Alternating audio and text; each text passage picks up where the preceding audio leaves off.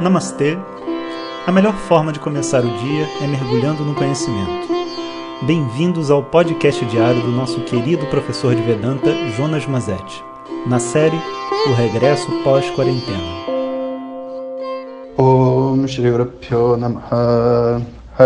Om Bom dia pessoal, então esse é o nosso último áudio da série Pais Védicos e foi realmente assim uma, uma grande abertura para mim, para essa reabertura né, do, desse canal de WhatsApp, que na verdade não é mais de WhatsApp, né, porque a gente está no Telegram, no canal Jonas Mazet, tem gente que acompanha por lá, tem gente que acompanha pelo WhatsApp.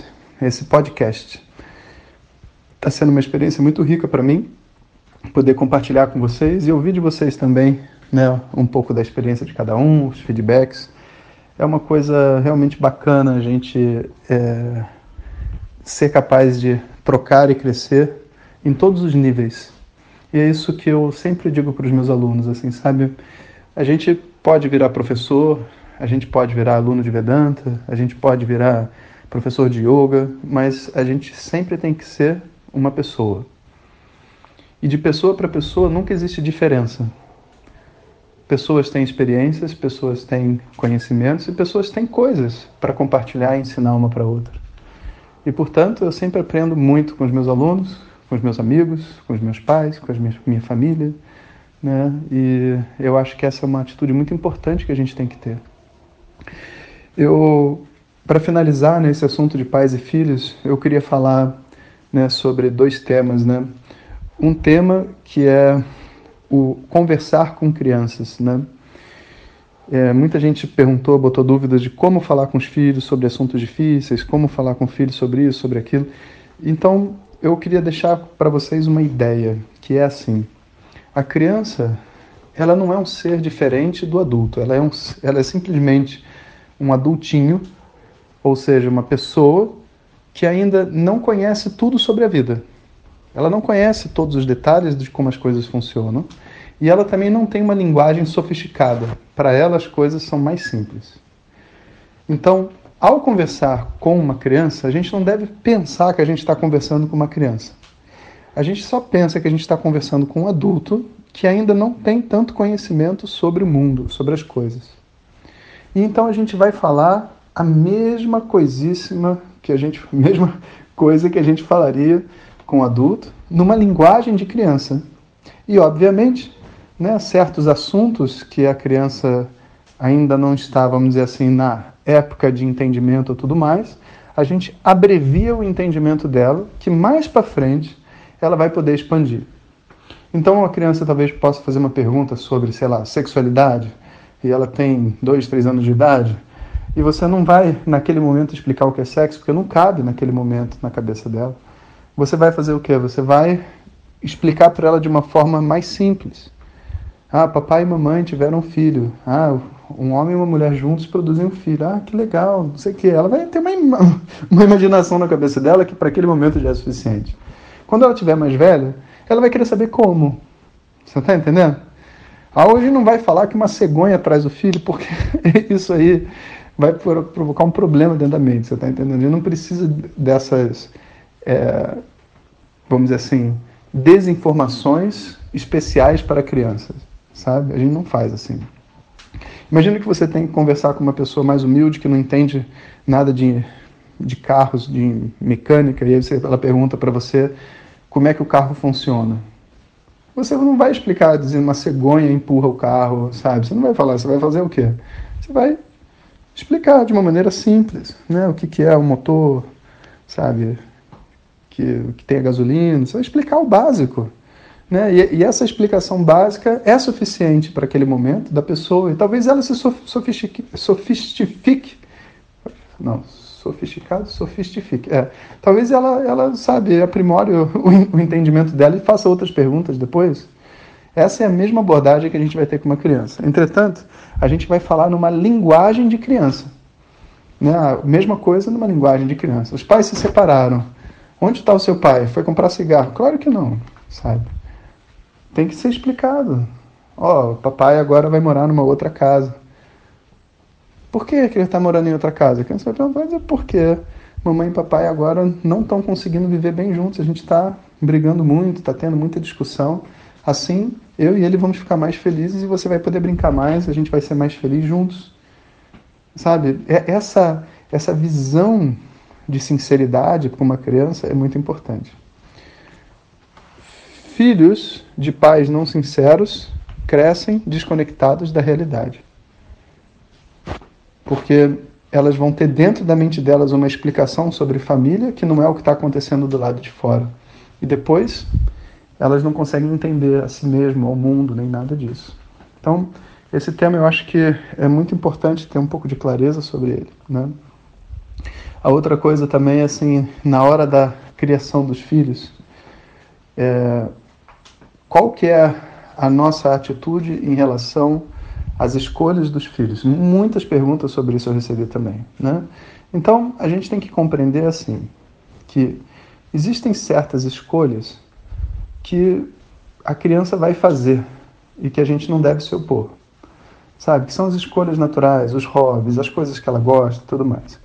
Existem outras escolhas que são escolhas que impactam mais a vida, que você, como pai, dependendo da época que a criança tem, você vai ter mais influência e você vai botar certos limites. E esses limites são para garantir a felicidade, a segurança do filho. E são saudáveis que esses limites existam. A dificuldade que as pessoas têm é de compreender que uma escolha religiosa, uma escolha de hábitos, uma escolha de profissão, em geral, não estão dentro desses limites. Não é um assunto para botar limites. E por isso essa discussão toda. Ah, se, se a sua filha não quiser seguir a tradição védica, o que, que você faz? ela não vai querer seguir, ela não vai seguir, ué. Porque a tradição que ela vai seguir, se ela vai rezar para Ganesha ou para Jesus, é uma decisão que ela vai ter que fazer em algum momento na vida dela. Eu posso apresentar tudo para ela, mas em algum momento ela vai ter que tomar algumas decisões. E essa decisão é dela, não é minha. E não tem nenhum prejuízo nessa decisão. Então, não é, sabe, é, é tipo, tipo assim, meu filho vai ter que torcer para o Flamengo, você está entendendo? Porque eu torço para o Flamengo, meu filho vai ter que torcer para o Flamengo. Isso é uma coisa muito idiota, sabe? A gente não deve seguir nessa linha de raciocínio, né?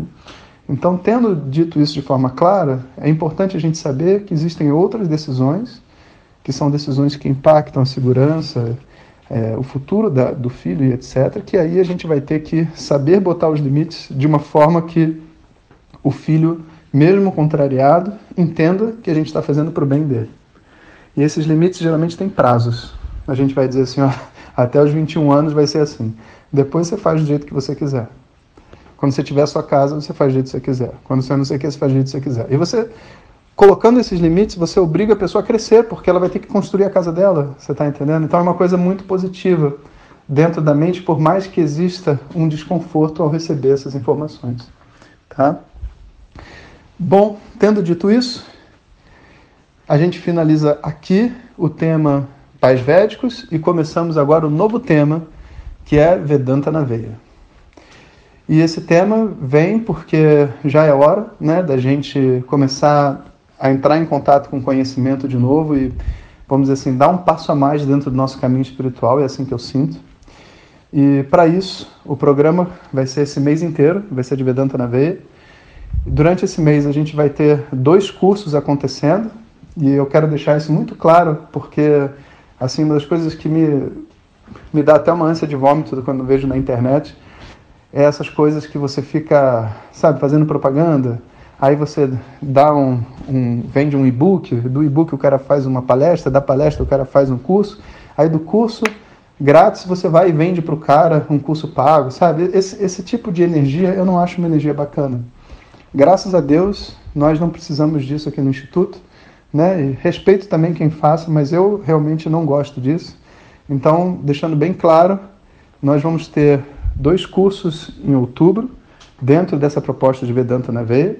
Um curso é gratuito e outro curso é pago, e você não precisa fazer o pago porque fez o gratuito, não tem nenhum tipo de relação assim. Para falar a verdade, o curso pago vai ser uma ação social. A gente vai estar juntos se reunindo para o primeiro, vamos dizer assim, passo da construção do Gurukulam. Então, é, nós como institutos né, estamos montando uma escola para que as pessoas possam fazer estudos avançados e a gente vai então direcionar todos os fundos desse curso para poder começar a construir dentro dessa escola. Quando chegar mais perto, eu vou saber exatamente o que a gente vai construir e tudo mais, e eu informo vocês. Por enquanto, a gente está fazendo os planos arquitetônicos e a gente ainda não sabe exatamente, mas esse curso já tem esse objetivo. E o primeiro curso né, é um curso mais curto, são três dias, primeiro, segundo e terceiro de outubro. A gente vai estar tá vendo três temas que são muito importantes, que são lidando com as questões é, familiares, assim, sabe, relacionamentos íntimos em tempos de confinamento. No segundo dia, com as incertezas do mercado de trabalho, o que é uma atitude coerente do ponto de vista espiritual nesse momento que a gente está vivendo. E o terceiro é como, como fazer um percurso espiritual dentro dessa época de mundo online, é, quarentena e essas coisas todas, porque existe realmente um obstáculo a ser superado a gente vai conversar sobre eles. E eu queria que através desse curso todo mundo saísse com um conjunto de ferramentas para viver melhor, sabe? Então, são três dias. A gente vai abrir os três dias com bastante intensidade, como tem sido o Vedanta na Veia no passado. Vamos capturar essas técnicas para a nossa vida, aprender a usá-las, compartilhar um com os outros também, sabe, para aprender um pouco da experiência alheia. E assim a gente faz, vamos dizer assim, esse intensivão de Vedanta. O próximo curso, os detalhes do próximo eu falo depois, vai ser durante o Navaratri, os nove dias de Navaratri. E aí eu depois eu dou os detalhes para vocês. Então, Vedanta na Veia começa a partir de segunda-feira. Vamos já ficar ligados na série de áudios, porque o que a gente vai estudar depois nesse curso intensivo vai ser uma consequência natural desses áudios todos que a gente está montando. E eu estou muito animado. O... Espero que vocês tenham gostado do vídeo. A gente fez um vídeo bem bacana e produziu, acho que vocês já devem ter visto, né? A gente mandou ontem. E, por favor, ajudem a gente a compartilhar e põe os depoimentos, sabe? Vamos fazer um barulho, né, para que mais pessoas possam chegar até esse conhecimento. Pessoal, um bom dia a todos e até segunda. Hariom. Muito obrigado por estarem conosco nesta jornada. E saibam que a busca pelo autoconhecimento é individual, mas não precisa ser solitária. Seguimos juntos. Om Tat Sat.